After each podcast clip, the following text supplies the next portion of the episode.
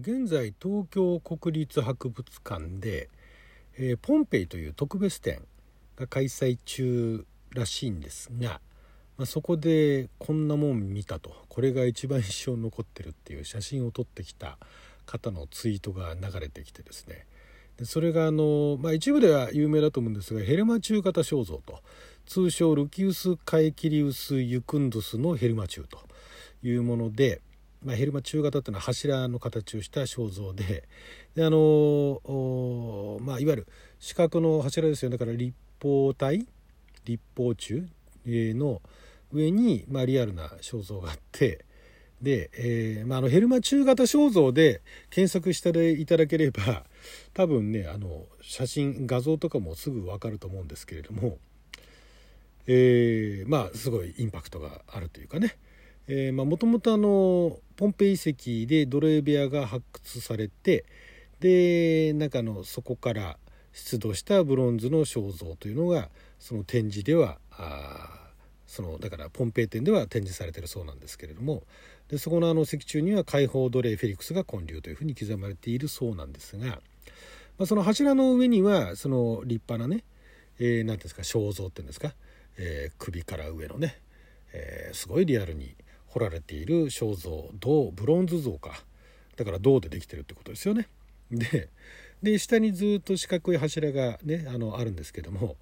そこのちょうど何でしょうね。下のところに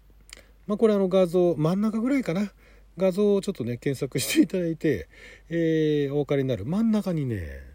なんで柱にこれがポコっていきなりついてんのかなっていうね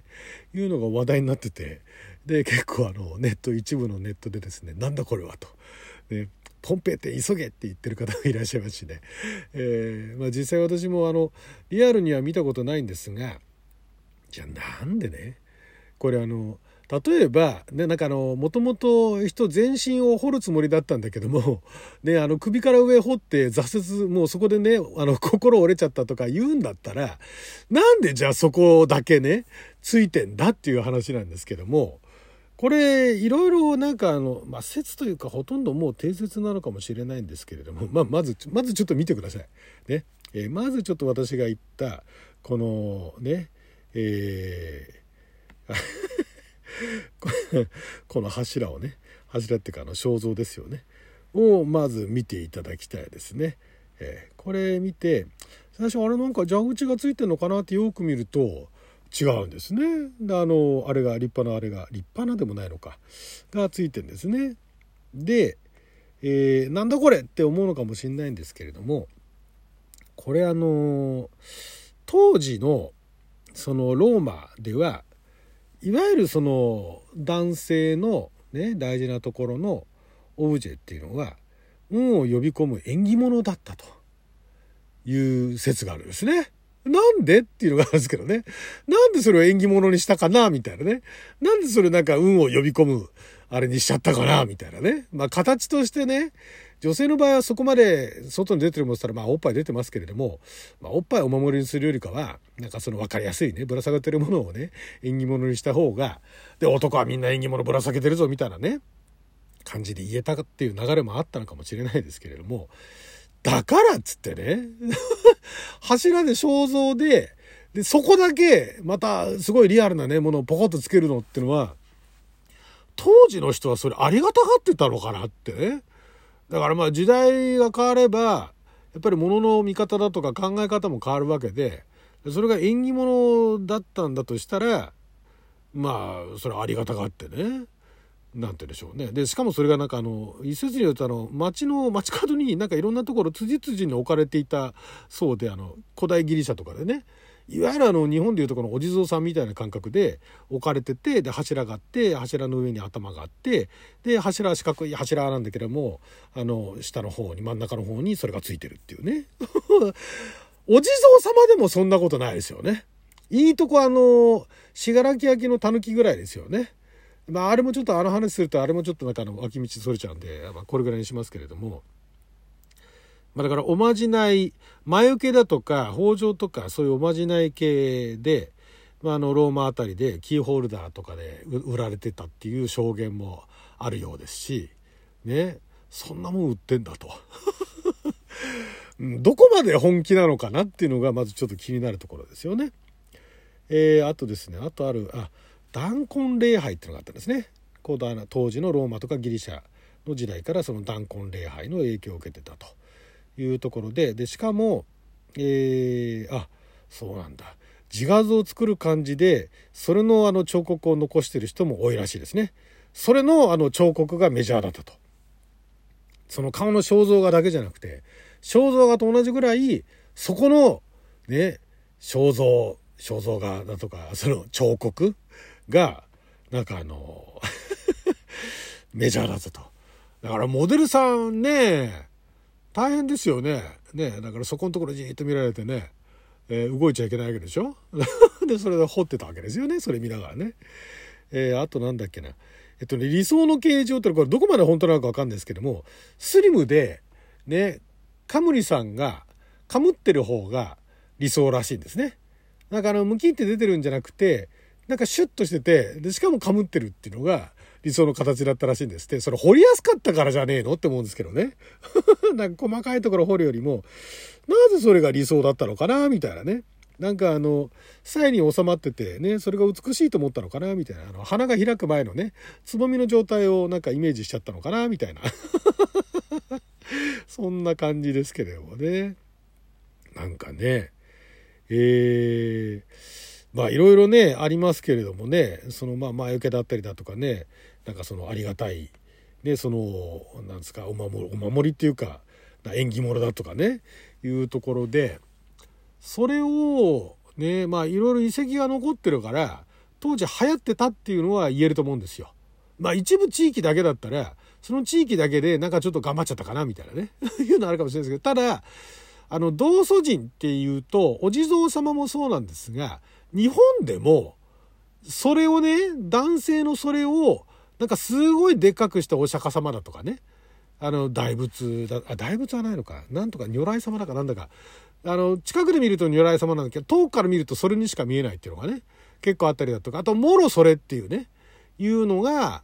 売られてたりだとか、確かに言われてみればね、日本でもね、お土産屋さんでね、売ってました。私、あの、伊豆方面だとか、伊豆だったか伊東だったか、あっちの方行った時に、なんかそれが、お土産で売ってんですよ。これは？みたいなね。これ何に使うのかな？みたいな。あのー、お土産屋だったかな？なんかね、ああれだ。あのなんか掘る石を掘るところだから墓石とかも掘ってたかもしれないけどあと仏像とかも掘ってたかもしれないけれどもそんなところと並んでねそのでっかいあれが掘られてるっていうね。でそこに顔がついてるみたいな。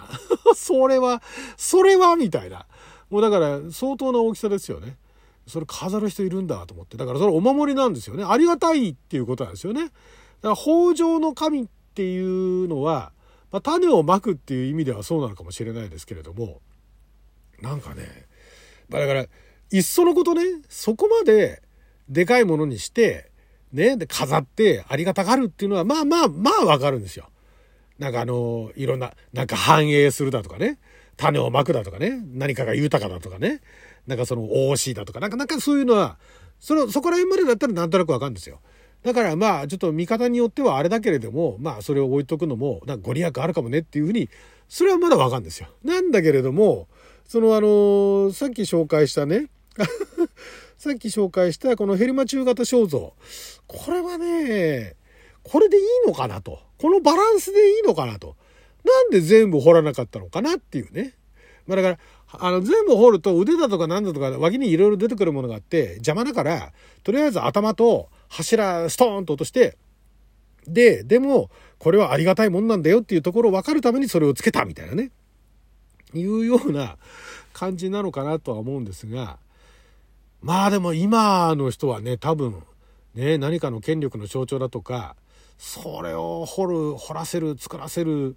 うこれを勇気と言っていいのか趣味と言っていいのかどうか分かんないですけど多分ないと思うんですよね今時の人はね。それをやったらねわいせつ物陳列罪とまではいかないかもしれないけど大丈夫かと。